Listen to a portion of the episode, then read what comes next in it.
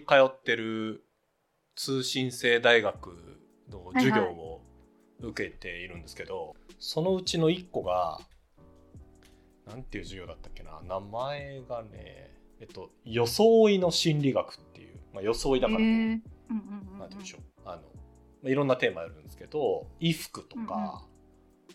うん、で、まあ、いろんなこう身の回りのことで心理心にどういう影響があるかみたいなやつをやるんですけど最後の方の授業がそのお化粧？化粧と装いの臨床心理学的応用っていう授業があって、うんうん、やっぱりお化粧をするとその例えばうつっぽい人が化粧をしたらどうなるかみたいなその病気っぽい話もあるしその普通の性格診断をした時にこう内向的っていうスコアが出る人がお化粧することによってどう変わるかと出るんですけど、うんうんうん、やっぱりね如実に変化が出るみたいで、うん、私自身もあるんだろうなと思うしなんなら、うん、こうオンライン会議が多くなると普通の会議とかだと見えない自分の振る舞いだったり、まあ、性的な見た目あの性的なっていうのは静かなですね、うんうん、性的な見た目も見えるわけなので、まあ、その効果は如実に出るんだろうなっていう感じがしますよね。うん、うん、うんですね。私も顔見るの嫌でオフに非表示にしちゃってますね。ズームの。なんでな。なんでな。なんでな。かわいいかわいい言い聞かせていきましょうよ自分自身も。ね。いやでも本当多分なんか女子まあ可愛いは作れるとかキャンメイク東京のコピーあるじゃないですか。あれって本当にそういうことだと思う。キャンメイク東京のコピー。可愛いは作れるはなんか私流行語的なやつだと思ったんですけどあれコピーなんですね。うん可愛い可愛いは作れるキャンメイク東京みたいな感じだったと思うんですけど。はい。本当だ。化粧品のね？うん。なんかそれって本当にあのメイメイクしてなんつうの？あのもちろんメイクした方が可愛いよみたいな意味だけじゃなくてなんか見た目から受ける印象があってより可愛くなれるみたいなこととかもなんか直感的にはみんな女子は理解してる気がする。可愛いは作れるの中にそういう効果があることを。なるほど。うんうん。あ本当だ。可愛いは作れる。あ花王のエッセンシャルのコピーなんだ。あそうなんだ。私キャンメイクのコピーかと思ってました。じゃあ顔はキャンメイクは？あ女の子って本当に楽しいでした。いやまっすぐだな。いいコピーだな。確かそんなんだった気がする、はい、へえまあ置いといて。はい。まあ置いといて。いかいかつくなってきましたねっていう。いかつく、うん、うん、サングラスがやたら似合うようになりましたもんね。このビジュアルになって。似 合似合う似合うっていうかみたいな。似合い方っていうかみたいな。まあそうだね。若干のあのなんて言うんだろう。先週末そのテニスで会った人には「田中さんタトゥーとかないんですか?」ってめっちゃ聞かれたもんうんうん。あいるいるよいるよ。そろそろ。サングラスでこのビジュアルは絶対二の腕にタトゥーですよね。いやあとあのこの中指のここじゃない？ここになんか文字 A, A 文字。うん。やっぱり。うん。入れ墨のあの本の中にもあったもんな。中指、うん、指のここ。そう。第第二関節の向こうタトゥー、そう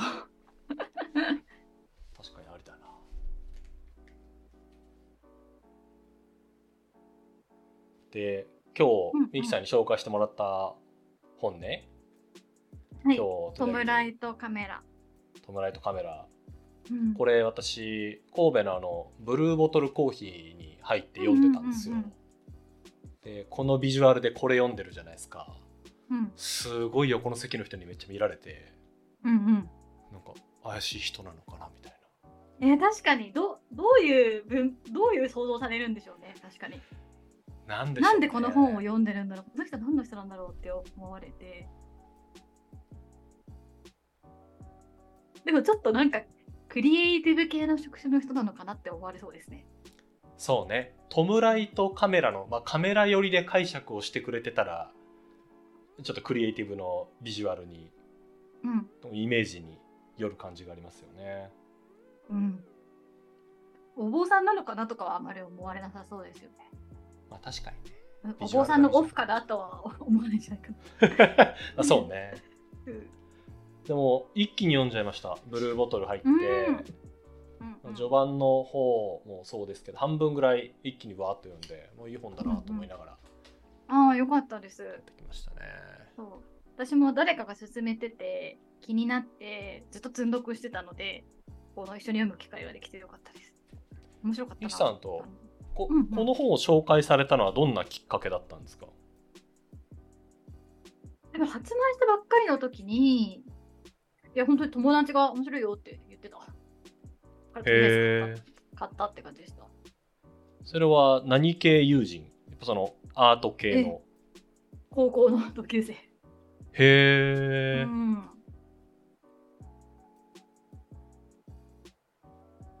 でしたね。改めて読んで。ミキさんどんな本？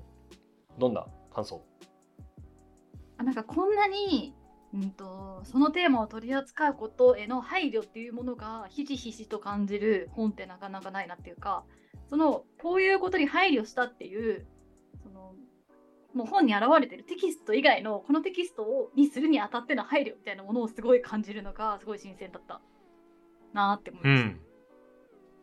なんかその繊細さっていうものが私には結構ないタイプの繊細さだったからなんか羨ましかったしなんかちゃんとうんちゃんと読もうと思ってたって言ったら変だけどなんその思いを受け止めて読みたいなみたいな気持ちで読んだって感じ。つまりなんか、うんと研究者、まあ文化人類学の研究者っぽい人ともうちょっとアーティストっぽい人っていうものがど同じ弔いっていうものを、えーテーマにするっていう時にその弔いっていう人の死にまつわることをテーマにするっていうこともすごく慎重さが必要だしアーティストと文化研究者それぞれの立場でお互いのやりたいこと言いたいことを損なわない尊重するっていうための配慮が必要だしっていうそのあらその点での配慮もあってそういうあらゆる配慮が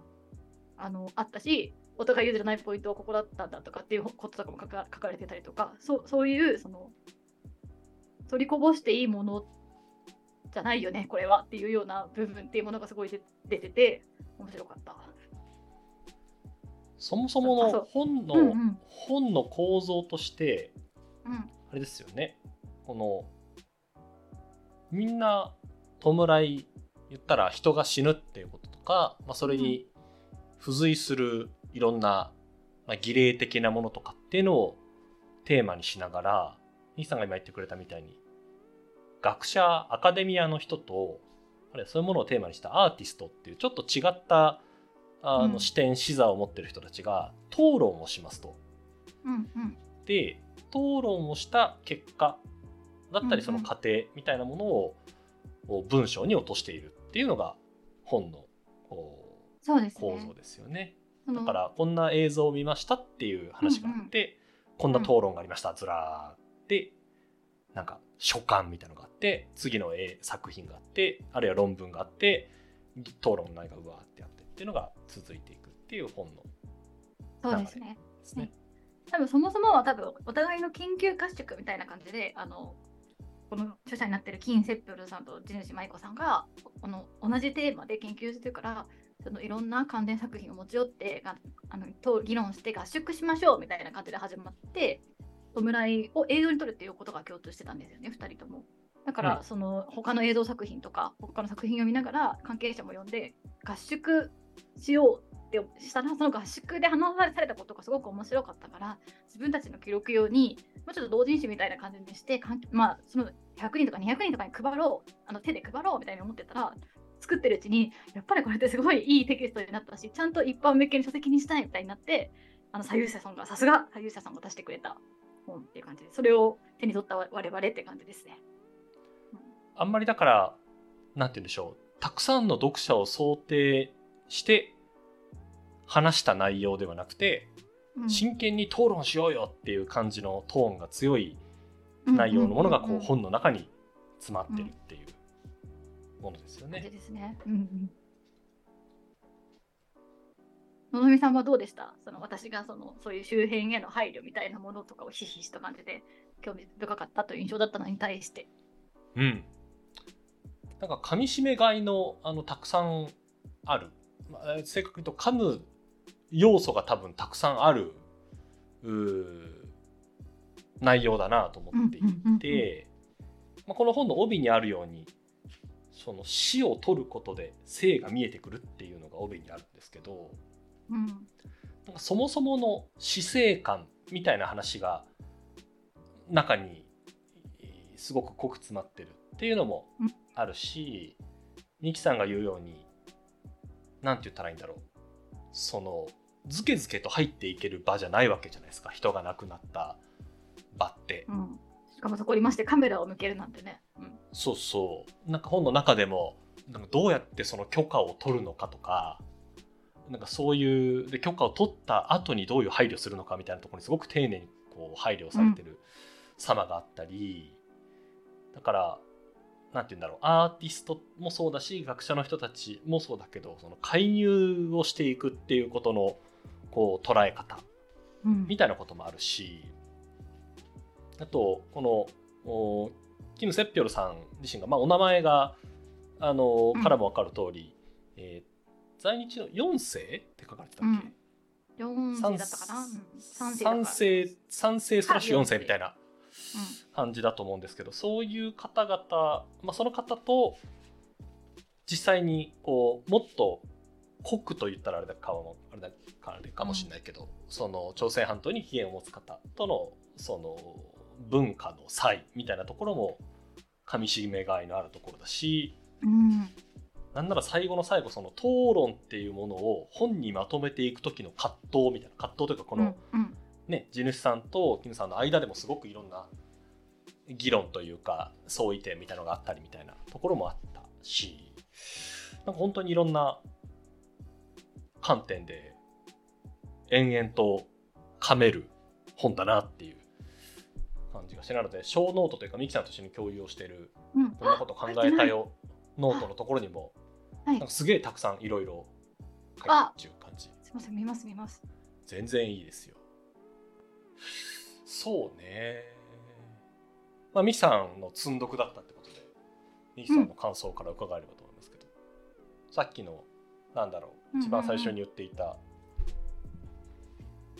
対象？取る対象？ミキさんなんかこう2つの中でも結構いろんな対立相違点みたいなのがあるじゃないですか研究者とアーティストっていうあはいはいはいはい、それで言うとなんかどっちに共感できるとかっていうのはあるあるんですか？この結構捉え方も違うじゃないですか、はいはいうん、完全に研究者寄りですよね。あそう。うん多分。あそう。意外。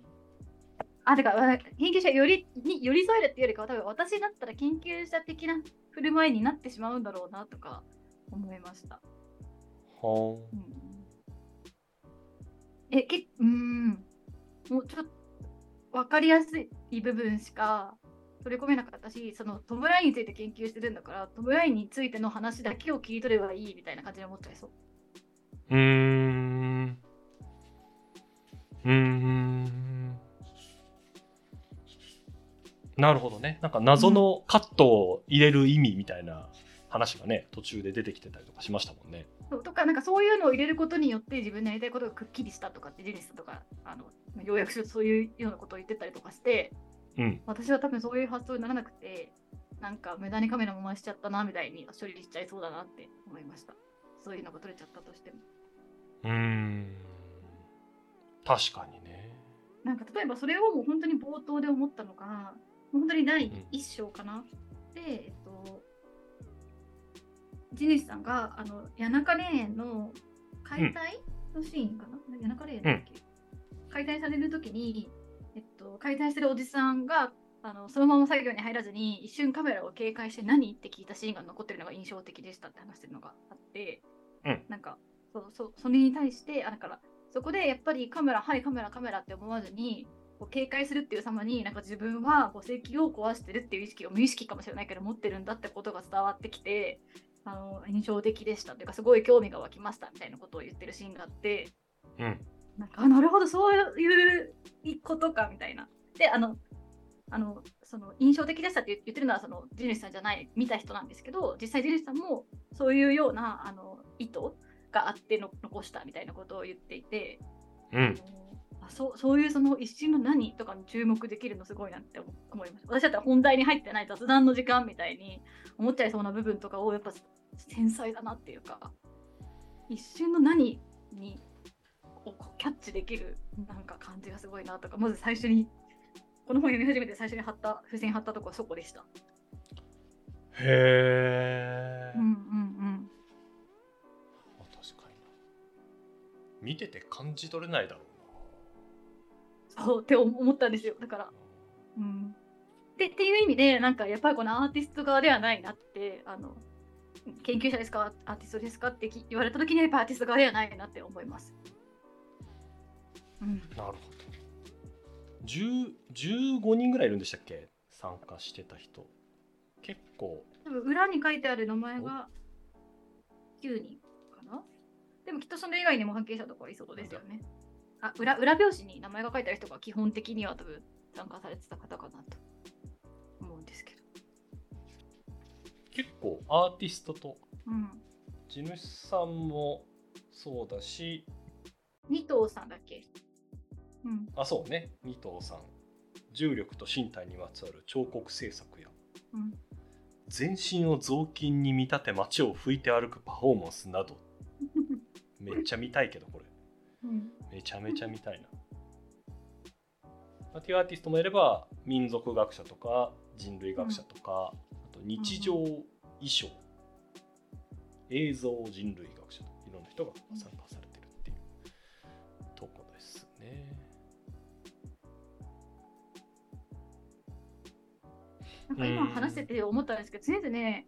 うん、こういう本書く人ってよっぽど人間に興味があるんだろうなみたいな印象を読む前持ってたような気がするんですけど、別に読んでる時には、人間好きやなとかは思わなかったなとか、普通になんか話されてることがすごい興味深くて面白いなっていう感じで読んだなっていうことを今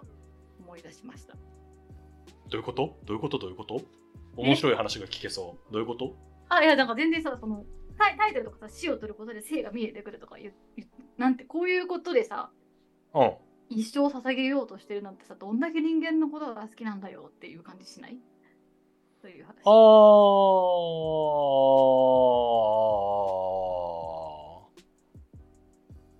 まあ、あ私は、まあしし、したっていうか、なんかすごいそういう人間が好きって感じの人たちなのかなっていう印象を多分うっすら持ってて、なるほどね。読み始めた時にそういう、やっぱり人間好きやなとか全然思わなくて、うんそう思わないまま、ただただ本の中身が面白いっていうことで終わったなってことを、そういえばと思って今ふと思い出したっていう話。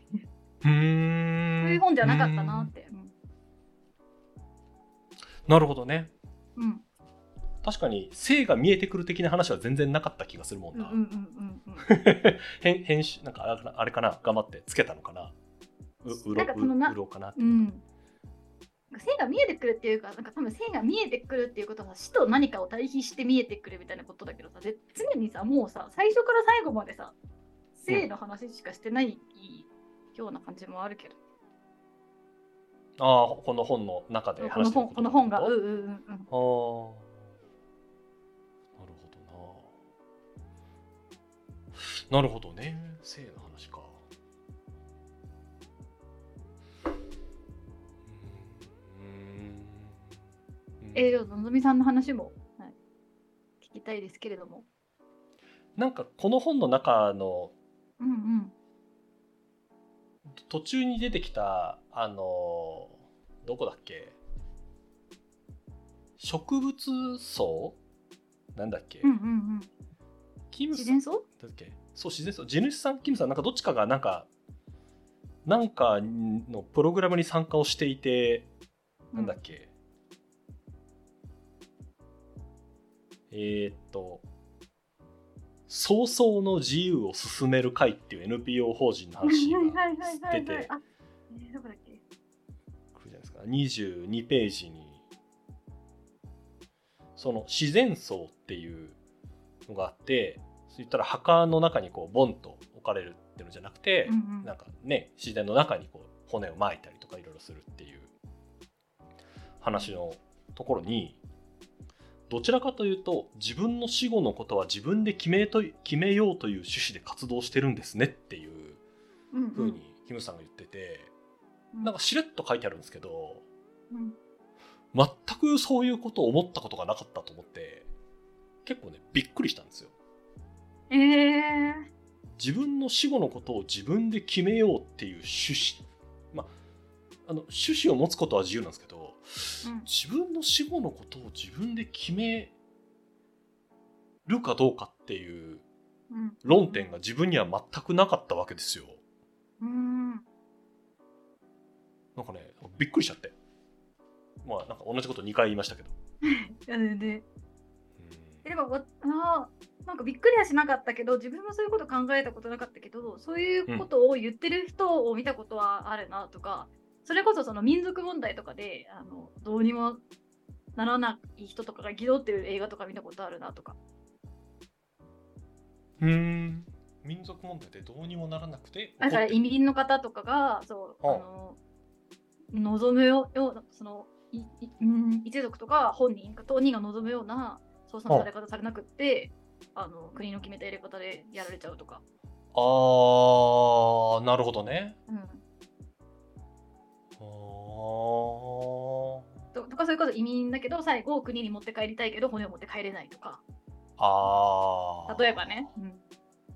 確かに小川さやかさんのあのチョンキンマンションのボスは知っているの中にも、タンザニアからその香港かなんかに来た人が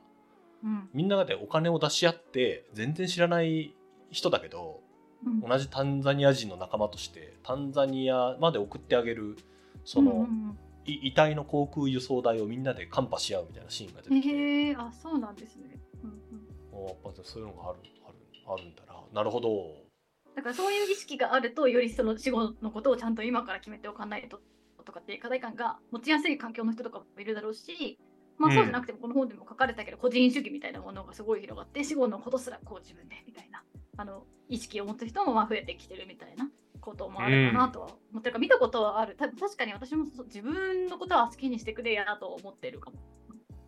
うーんそうだよななんかこうされたら嬉しいっていう方向性とこうされるのは嫌だっていう方向性とそれぞれあるじゃないですかそうね、あるね。うんうん。例えばあの私死んだらなんて言うんでしょう。あの病理解剖とかぜひやってほしいんですよ。その大学の医学部とかに送っていただいてなんか、あ肝臓がんっていうのはこういうことなんですねみたいなことをもし自分が肝臓がんで死んだらやってほしいと思うわけですよ、すごいポジティブな方で。なんかその脳の方は正直あんまりなくて。うんうんうん。だから土葬が嫌とか火葬が嫌とか道に打ち捨てられるのが嫌とかあんまりないなっていうのをそのこの本を読んで一回こうそうね。ブルーボトルで置いた時に考えてたんですな。確かにこれが嫌とかでもその土葬ってさそのさ死体が腐敗してさそれが病原気になっちゃうこととかあるよね、うん。だから嫌かもちょっとだけちょっと前に読んでたあの日本史の本なんだっけ、うんうん。とね、まとめて読んだんですけどその時にその土葬か火葬かっていう日本のこう過去の葬儀というか弔い方の変化を見ていくとその神道ってやっぱり汚れの文化だからその神道になると仮葬になると。うーん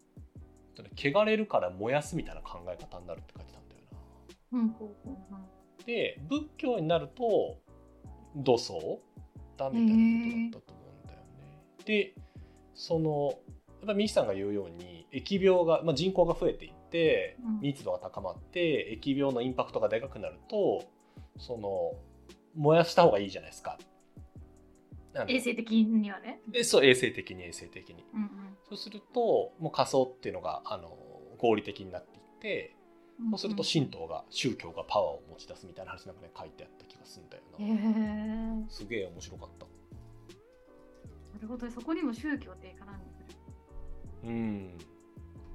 今回のその本の中にも。あどうぞどうぞ。うんうんうんあこの韓国だこの本だとさ逆に韓国ってもともとそれこそ土葬で土葬が習わしみたいな感じだったけど逆に多分あれだよ、人口増えちゃったとか合理化しなきゃやってられんっていう感じになって無理やり無理やりじゃないかもしれないけど仮想に急にどんどん増えて急に仮想に転換する時期があってその過渡期とかって結構人も揺れ動いたりしてる時期でしたみたいな書いてあった。うん。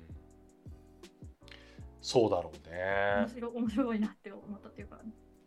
多分それぐらいこうやってうん、その葬儀をされるのはまかりならんって、まあ、本人が思ってるか家族が思ってるかは別にして思う人がいるってことですもんね。あそうそうその急激に変わるからそのそういう思いを抱く人が多いのかもしれないみたいなことが書いてあってそれでそうかもなーって思った。だから確かに日本はもう私たちは結構前から何代も前からずっと仮想だからあんま思わないのかもこうしてくれるなとか。まあ確かにねゼロで燃やすのが当たり前っていうあれだもんな。そう燃や燃やしてそう。あまあ骨を骨壺に入れるか公園に巻くかとかなんかあんまもう骨になっちゃったら変わらんしなぐらいのなんか感じだけどその土葬か仮想かっていうのは結構なんかすごい違う感じはするよね確かに。まあそうか。そういうもんそういうもんかもね。いやわわからないけどね。しかもそれが芸人かどうかもわからないし好きな死に方を選ぶかみたいなそうそういう活動が活発なのかそうそういうことが背景にあるのかもわかんないけど。うん、そうだよな。でもあんまりまずあんまりお葬式の体経験が私にあんまりないっていうことと、うん。そういうそうドラドラスティックな葬送の変化みたいなのを体験してないっていうのがあるなと思ったから何も気にしてないのかな自分はと思った。あー。そうか